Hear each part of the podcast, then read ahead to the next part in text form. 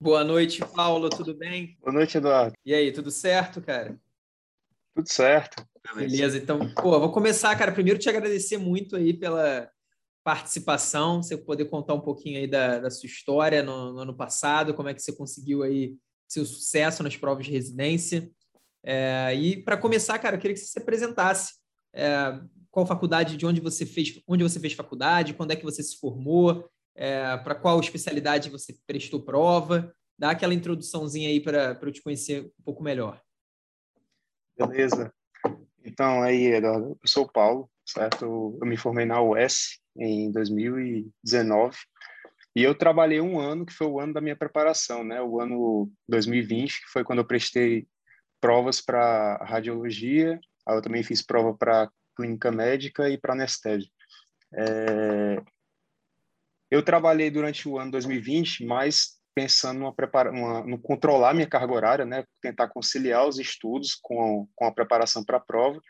E foi também o ano que eu decidi ingressar na JJ, né, que eu não tinha participado da turma em 2019, que tinha conhecido já em 2019, mas só escutando de, de alguns colegas, ou então mesmo de propagandas no Instagram, vendo sobre métodos de estudos e etc e decidi ingressar em 2020, né?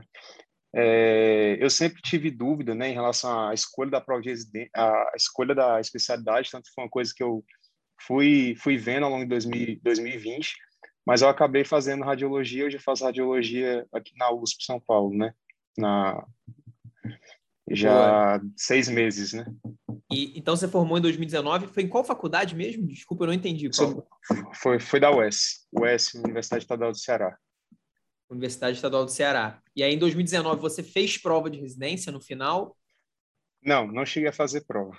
Não, não cheguei prova. a fazer prova. Não tinha feito uma, uma, uma, boa preparação em 2019. Assim, eu cheguei a, a ler alguns conteúdos por fora, tentando pegar mais aquela, aquele estudo leitura, né? Que você tenta ler os conteúdos, mas eu vi que não foi eficaz e eu acabei dedicando a preparação para 2020. E você estava, mas você estava fazendo algum curso ou estava estudando por conta própria mesmo?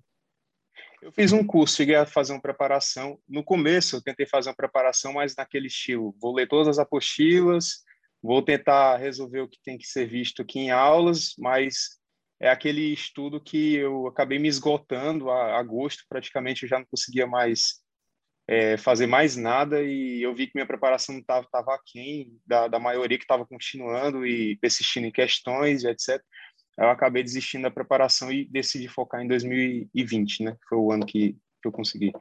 Então, isso é interessante, Paulo, porque já contextualizando aqui, você cometeu o erro em 2019, que é o erro que, sei lá, 80, 90% das pessoas cometem, que é exagerar no estudo teórico e colocar pouca ênfase no estudo prático, né? É, Para qualquer coisa que a gente vai aprender na nossa vida, sempre a prática ensina mais do que a teoria, sempre. Pode ser na medicina, então pro provavelmente você aprendeu aí mais radiologia nesses seis meses que você está na residência do que durante toda a sua vida na, na, faculdade. Por quê? Porque você tem prática todos os dias de radiologia. Claro que você tem que estudar também, não é só prática, mas a prática é predominante numa residência e é por isso que, que é o momento que as pessoas aprendem tanto. E vale para aprender o idioma também, você tem que praticar para você aprender. E é óbvio, vale para a prova de residência, então fazer questões, fazer provas, fazer flashcards baseados em questões sempre vai ser mais produtivo do que apenas ficar na leitura.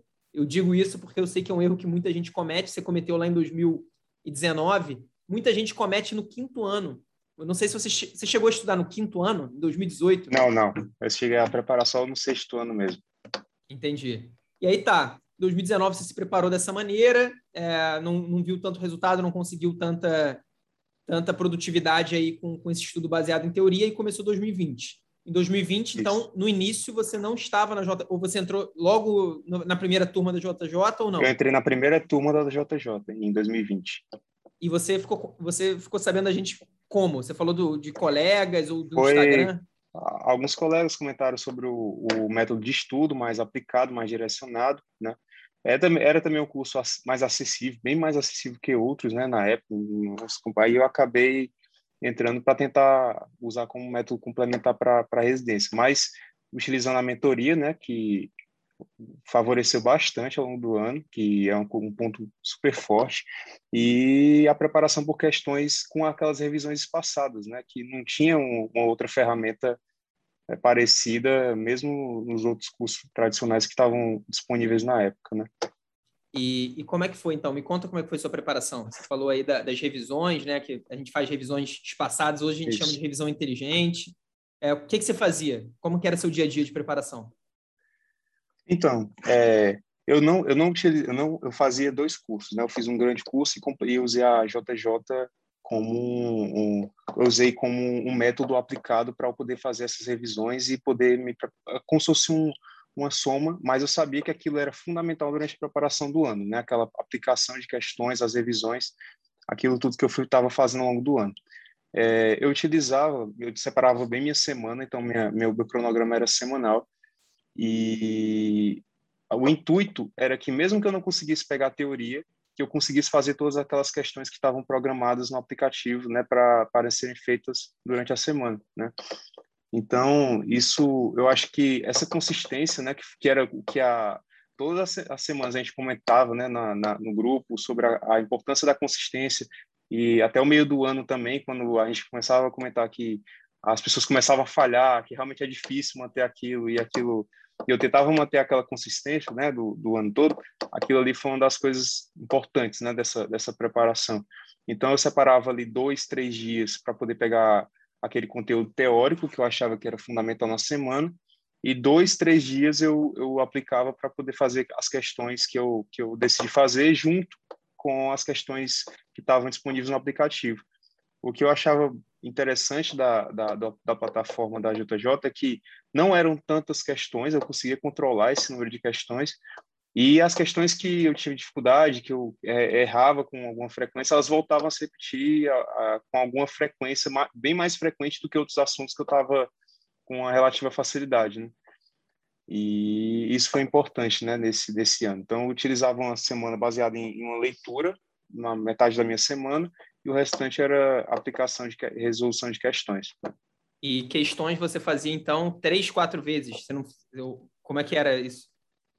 Eu fazia um, as questões um, quatro, uns três, quatro dias da semana, eu separava para fazer todas aquelas questões, né? Eu, eu aplicava, eu resolvia é, as questões, as principais, que eram os blocos da, das apostilas do curso complementar que eu fazia, e o, o, o, restante do dia, quando eu, eu, terminava aquele conteúdo teórico que eu achava que era importante, eu ia resolvendo as questões da JJ e ajudava também nessa revisão dos conteúdos que eu estava aplicando na, na, plataforma. E você fazia flashcards? Não, não, não cheguei a fazer flashcards. Eu, eu cheguei a conversar com muitos amigos, eu cheguei a conversar com muitos amigos sobre isso. É, muitos usavam, mas eu não era não não funcionou tão bem no meu método. Eu acho que eu pegava muito bem, assim, naquela, naquele estudo inicial né, que a gente fez em relação a qual o seu método de aprendizado. Eu pegava muita coisa em aula, então eu achava que uma leitura um pouco mais focada e resolver mais questões é o que acrescentava mais no, no meu estudo. Sabe? Entendi. Não, é, cada um, claro, tem sua maneira de aprender. Você é um dos poucos, um dos primeiros alunos, se não for o primeiro ex-aluno do ano passado. Eu tenho conversado com vários que tiveram grandes resultados que não fazia flashcard.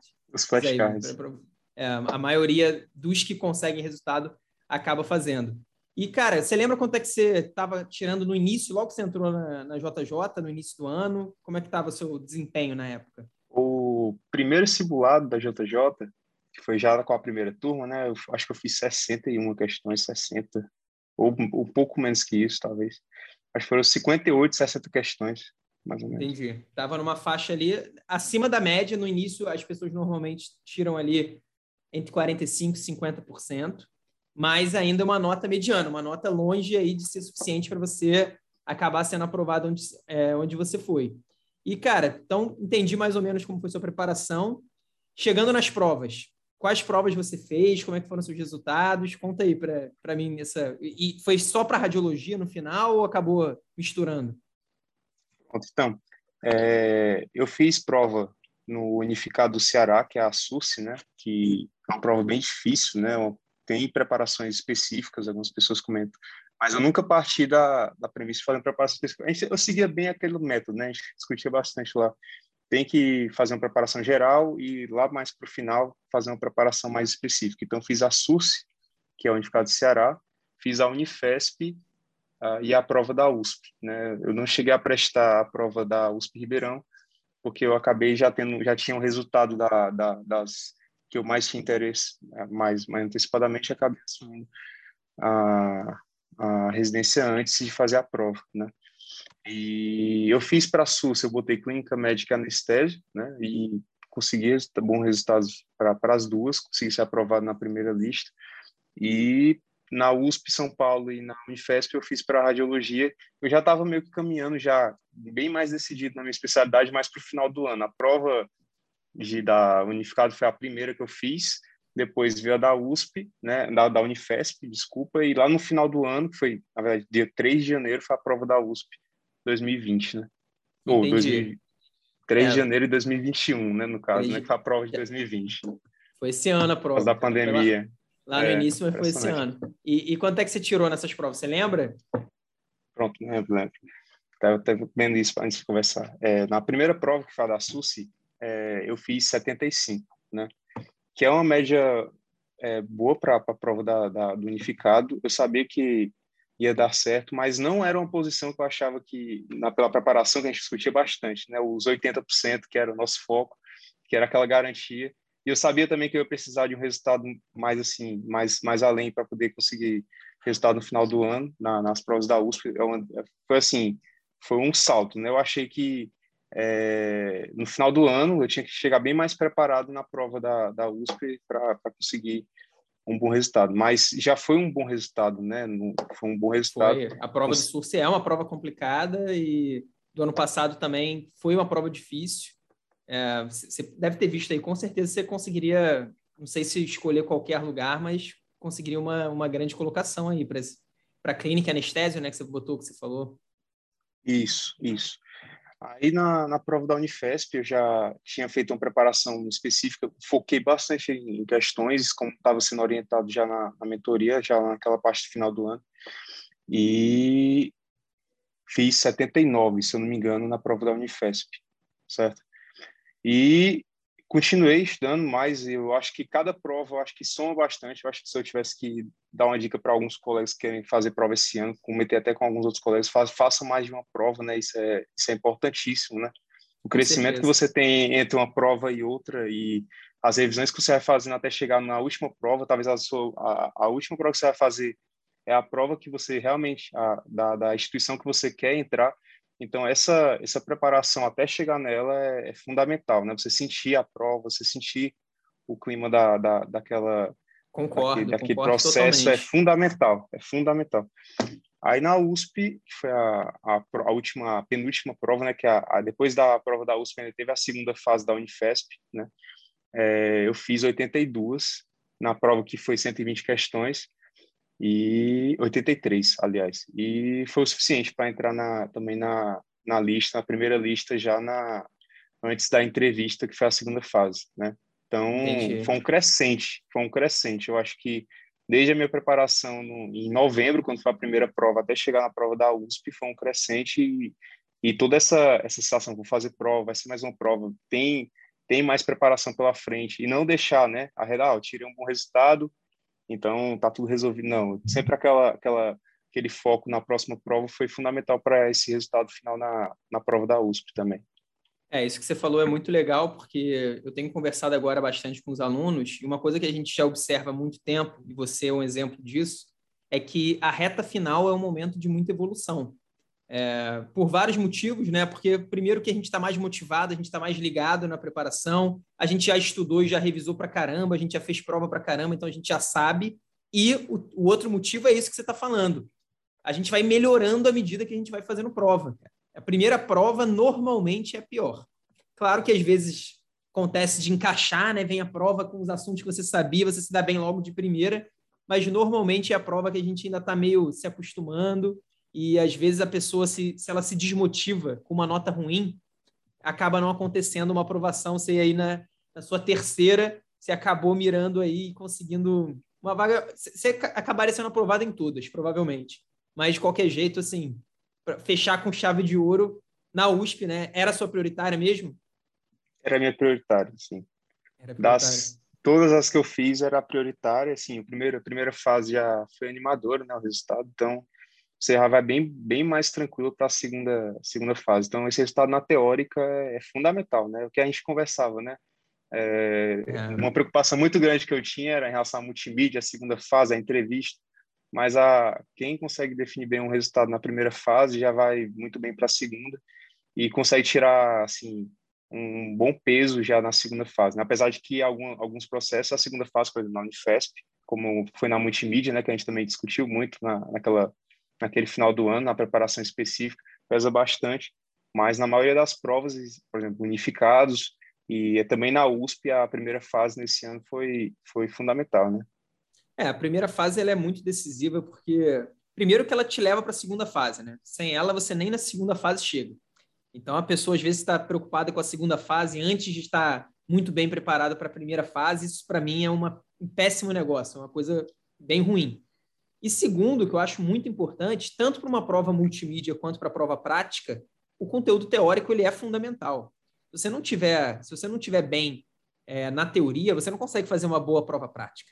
Você também não consegue fazer uma, uma boa prova multimídia. Então, é uma premissa para você se dar bem na prova prática ou na prova multimídia, é você ter a capacidade de se dar muito bem na prova teórica. Então, além dela, normalmente vale 50%, aí tem 40% para prova prática, 10% para entrevista, a maioria faz isso quando tem duas fases, pelo menos pré-pandemia, né? Vamos ver como é que vai ser a partir de agora. Mas, assim, é, a prova teórica, ela acaba sendo muito importante, muito importante mesmo em todas as fases.